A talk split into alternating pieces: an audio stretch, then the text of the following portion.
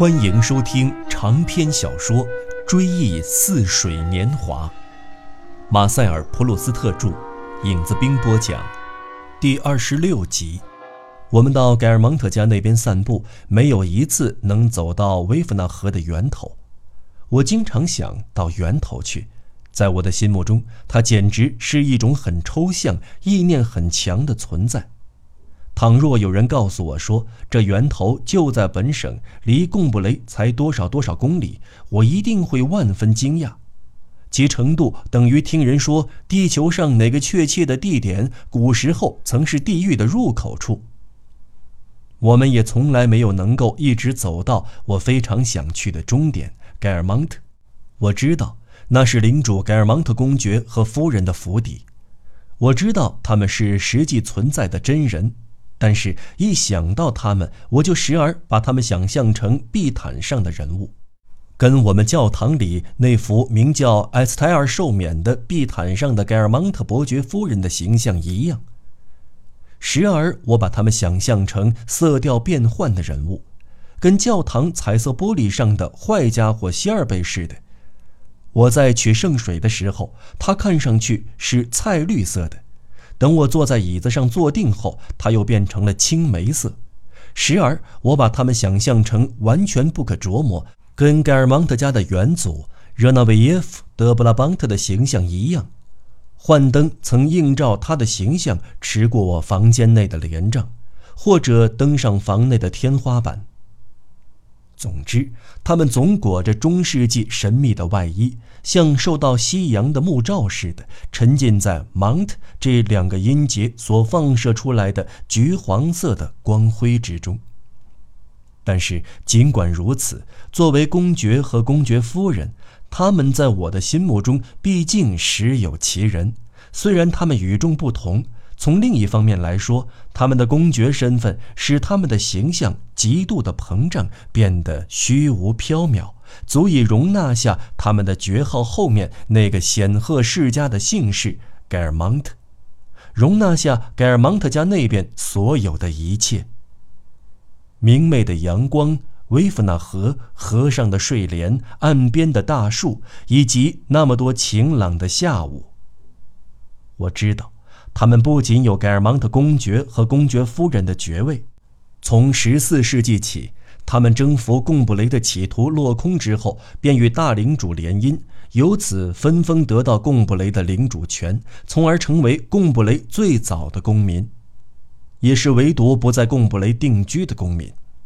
他们兼任贡布雷伯爵，在他们的姓氏和身份中加进了贡布雷的地名。不用说。贡布雷所特有的那种离奇而虔诚的忧伤情调，实际上也随之潜入他们的心中。他们是贡布雷市镇的主人，但是他们在镇上没有一所私宅。进入市镇，他们大约只能待在屋外，待在街上，待在天地之间，就像圣伊莱尔教堂彩绘玻璃窗上的那个坏家伙希尔贝。当我到加密杂货铺去买盐的时候，经过教堂的后面，抬眼望去，却只能见到彩绘玻璃窗一片漆黑的反面。后来还有过这样的事情，在盖尔芒特家那边，我有时经过几片潮湿的小庄园，几簇色泽无光的花朵伸出栏外，我驻足停步，自以为得到了一个可贵的概念。因为我觉得眼前仿佛是我自从读到一位心爱的作家有关描述之后，便日夜向往的那片河网地带的一角。贝斯比埃大夫曾同我们讲到了盖尔蒙特宫堡花园里的花和花园里蜿蜒密布的小溪。我一面听着，一面想到了那位作家所描述的河网地带，想到了那片纵横密布着潺潺流水的虚幻的地方，从而盖尔蒙特在我的脑海中改变了形象。我把盖尔蒙特同那片虚构的景象等同起来，我想入非非的，仿佛觉得盖尔蒙特夫人一时心血来潮，对我钟情，邀我去玩。她一整天都陪伴我钓鱼。黄昏时，他拉着我的手，我们从他的家臣们的小花园前走过。沿着低矮的围墙，他指点我看垂挂在墙头的一组组紫色和红色的花朵，并告诉我这些花儿的名称。他要我说出我刻意经营的那些诗篇的主题。这类梦提醒了我，既然我想有朝一日当名作家，现在就该明确打算写什么。但是我一旦扪心自问，力求找到一个可以容纳无限的哲学意蕴的主题，我的思路便停止了运作，只觉得自己眼前一片空白。我感到自己缺乏天才。也许我的脑子有什么毛病，妨碍才能的发挥。有时我指望父亲帮我理顺这一团乱麻，他很有办法，在当政者跟前很吃香，甚至可以让我们拒不照办被弗朗索瓦斯说成跟生死一样无法抗拒的官方法令。在我们居住的那个地段，唯独我们家把整修墙面的规定推迟一年执行。他还为萨什拉夫人的想进水利部门工作的儿子取得部长的特许，提前两个月通过会考。考生名单本来是按姓氏第一个字母的顺序排列的，经过特许的萨什拉夫人的儿子的名字竟然列入姓氏以 A 开头的考生名单，而不列入以姓氏 S 开头的考生名单。假如我生了重病，假如我遭到强盗绑架。我坚信我的父亲有通天的本领，能写一封连上帝都无法推却的介绍信，最终使我的重病、我的被绑架都不过是虚惊一场。我会不慌不忙地等待着必将转危为安的时刻，等到解救或治愈。也许我的缺乏才能，我为自己将来的作品寻找主题的时候，在我思想中所出现的那个黑洞，同样无非是一种不牢靠的幻觉。只要父亲出面干预，这种幻觉就会烟消云散，仿佛他早已同官方和上帝达成默契，同意让我成为当代第一流的作家。但是也有这样的时候。我的父母见我老是落在后面而为我着急，那时我的实际生活仿佛已不再是我的父亲着意创作的作品，不再是他可以任意改变的产物。相反，他似乎被包括进与我格格不入的现实，没有任何办法可以对抗那种现实。我在其中也没有一个同盟军，除那种现实之外，别无他物。那时我就觉得我活在世上与常人无异，像大家一样，我会老，会死，我只是没有写作天赋的庸人中的一员，所以我灰心丧气，从此放弃文学。虽然布洛克一再鼓励我，这种内心的直接的体验，这种思想的空虚感，比一切人们可以给予我的溢美之词更有力量。等于一个坏人听到人家夸他的每一桩善举，他也不免良心发现，悔恨自己的无形。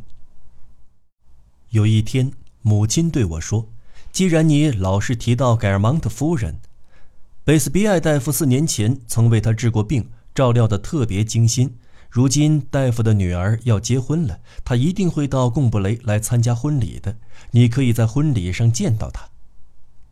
有关盖尔蒙特夫人的事，我听的最多的是贝斯比埃大夫的介绍。他甚至还给我们看了一期画报，那上面刊载了一张他在莱翁王妃家举行的化妆舞会上穿着奇装异服拍摄的照片。在婚礼弥撒进行的当口，教堂侍卫移动了一下身子，使我突然看到坐在一间偏殿里的金黄色头发的贵妇。他鼻子大，一双蓝眼睛看起人来入骨三分，胸前蓬松的丝领结是浅紫色的，平整、簇新、光滑，鼻子边上有一颗小包。他满脸通红，似乎很热。从那张脸上，我认出了与画报上那张照片相近的某些类似之处。虽然他已经像褪了颜色似的模糊不清，但是就凭我在他脸上发现的特征，倘若我加以归纳的话，恰恰同贝斯比埃大夫在我面前描述的盖尔蒙特夫人的特征完全一样：大鼻子、蓝眼睛。于是我心想，那位贵妇人跟盖尔蒙特夫人长得很像。他坐着听弥撒的那个偏殿，正是坏家伙希尔贝的偏殿。偏殿下，已像蜂窝那样松散而发黄的古墓里，安息着布拉邦特古时世袭伯爵们的遗骸。我记得听人说过，那个偏殿是供盖尔蒙特家的人到贡布雷来参加宗教仪式时专用的，而那一天正巧是盖尔蒙特夫人应该来的日子。在这个偏殿里，只可能有一个女人同盖尔蒙特夫人的照片相像，那就是她本人。我失望得很，失望在于我万万没有预料到她会是这样的。过去一想到盖尔蒙特夫人，我总是用挂毯或彩色玻璃窗的色调在心中描绘她的形象，把她想象成另一世纪的模样，举止气派与活生生的人完全不同。我万万没有料到他会跟萨什拉夫人一样红光满面，打着浅紫色的领结。他的鹅蛋形的脸庞使我想起了我在家里经常见到过的一些人。我不禁顿生一丝稍纵即逝的疑惑，怀疑偏殿里的那位夫人，从生成原则和分子结构上来说，也许同盖尔芒特夫人名实不符。他的体态完全不知道他头顶上的姓氏有多大的分量，恐怕与医生和商人的妻子属于同一类型。我惊讶地注视着他，脸上的表情等于在说：“原来如此，盖尔蒙特夫人也不过如此。”他的形象自然同多次出现在我的幻想中的盖尔蒙特夫人的形象毫无关系。因为它不同于我抽象的想象出来的模样，它只是在一刹那之前，在教堂里第一次突然出现在我的眼前。它的性质完全不同，不能由我任意着色，不像我想象中的人那样，听凭音节流溢出来的橘黄色浸透全身，而是实实在在的真人。他身上的一切。包括鼻子一角正在发炎的小包，都证实了它从属于生命的法则。好比一出戏演得再热烈迷人，仙女的裙褶以及她手指的颤动，都揭示出一位活生生的女演员的实际存在。虽然看戏的人一时疑幻疑真，不知道眼前所见是否只是灯光投下的幻影。但同时，我努力给这个形象、给那只大鼻子和那双目光锐利的眼睛刻在我视野中的这个形象，也许正是那两样东西，趁我还没有来得及想到眼前这位妇女可能就是盖尔蒙特夫人的时候，就出现在我的视野之内，并在上面刻下了第一道印记，给这个全新的、不可改变的形象粘贴上如下说明。这位就是德盖尔蒙特夫人。然而，我却不能使这样的认识同形象妥帖的相合，它们像两只隔着空当的圆盘，始终转不到一起。可是，过去我经常梦见，如今又亲眼目睹，确实存在于我心外的这位盖尔蒙特夫人，对我的想象力仍施加进一步的威力。我的想象力同与他的期望完全不同的现实一经接触，先是麻木了一阵，后来又开始做出反应，对我说：“盖尔蒙特家早在查理大帝之前就声名显赫，对手下的属臣拥有生杀之权。盖尔蒙特夫人是热那维耶夫·德布拉邦特的后代，他不认识，也不想认识这里的任何人。”哦。人类的目光享有多么美妙的独立性啊！它由一根松散的、长长的、有弹性的绳子系在人的脸上，因而它能远离人的面孔，独自去扫视。盖尔芒特夫人的身体端坐在掩埋着他家祖先们的偏殿内，他的目光却到处转悠，顺着一根根柱子往上张望，甚至像在正殿徘徊的一束阳光那样停留在我的身上。只是这束阳光似乎意识到我在接受他的抚摸。至于盖尔芒特夫人本人，却端坐不动，好比一位母亲。自己的孩子在一边胡作非为的淘气，跟他所不认识的人多嘴多舌的搭腔，他却视而不见，所以我就没法知道他赞成不赞成自己的眼光，趁自己的心灵懒得动弹之际，这样到处游逛。然而，我觉得要紧的是。在我把他看够以前，他别走开，因为我记得多少年来，我把见到他当作梦寐以求的一件大事。我的眼睛一见到他就再也离不开了，仿佛我每看一眼都能实实在在地把他的大鼻子、红腮帮以及足以说明他的脸庞特点的一切可贵的第一手资料，统统都贮存进我的记忆库里。当时，在我脑海中，凡与他有关的想法，都使我感到他那张脸是美的。也许，尤其是那种总不愿扫兴的愿望，是那种保存在我们内心向往最美好事物的本能的表现，把它置于凡夫俗子之外。只凭草草看一眼，我最初有那么一瞬间，曾把他同凡夫俗子混淆在一起。但毕竟，眼前的他。同我以前心目中的盖尔芒特夫人是一个人呐。偏偏当时有人在我周围悄悄议论，她比萨什拉夫人好看，也比范德伊小姐强一些。我听了很生气，言下之意好像他们能跟她相比似的。于是我的目光注视她的金黄色的头发，她的蓝眼睛和她的脖子。由此排除了可能使我想到的别人容貌的一切特征。看着这幅有意画的不完全的速写稿，我不禁叫出声来：“她多美呀，多雍容华贵！她准是盖尔芒特家的一位高傲的夫人，热那维耶夫·德布拉邦特的后代。”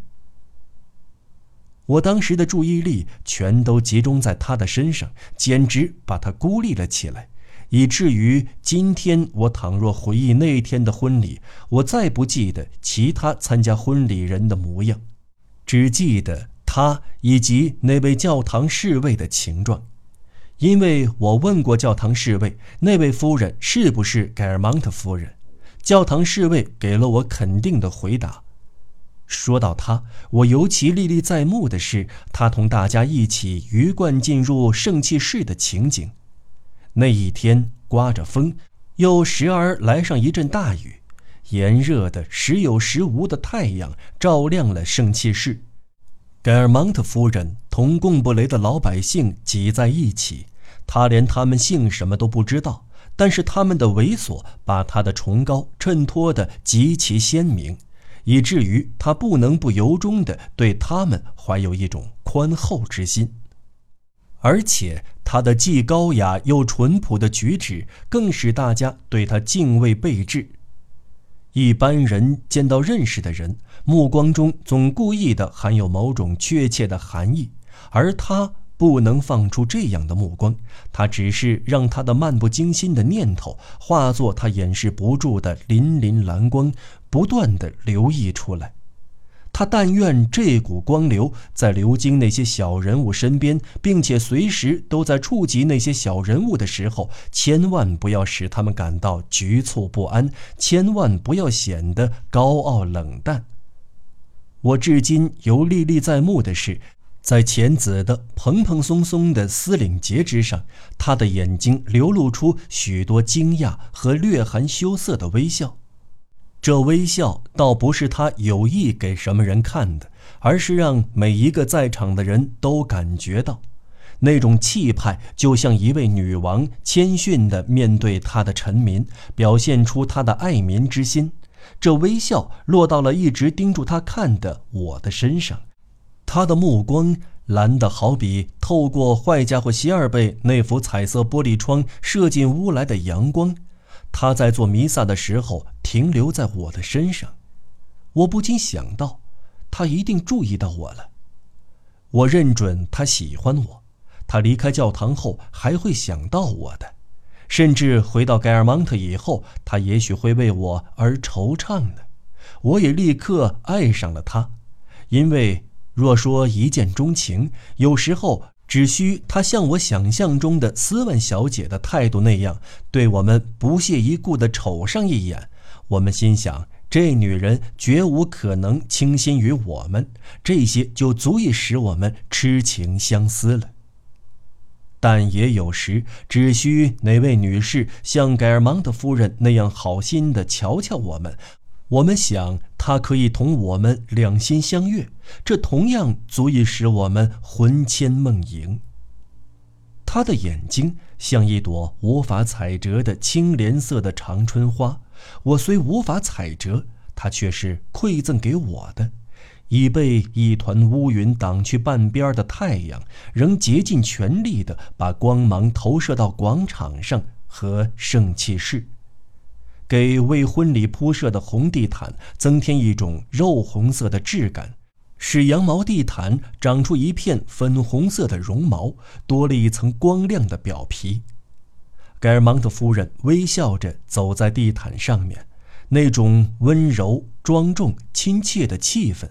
渗透了豪华而欢快的场面，类似歌剧《洛肯格林》中的某些片段。类似卡帕奇奥的某几幅油画，同样使人认识到，波特莱尔为什么能用“甜蜜”这个形容词来形容铜管乐的声音。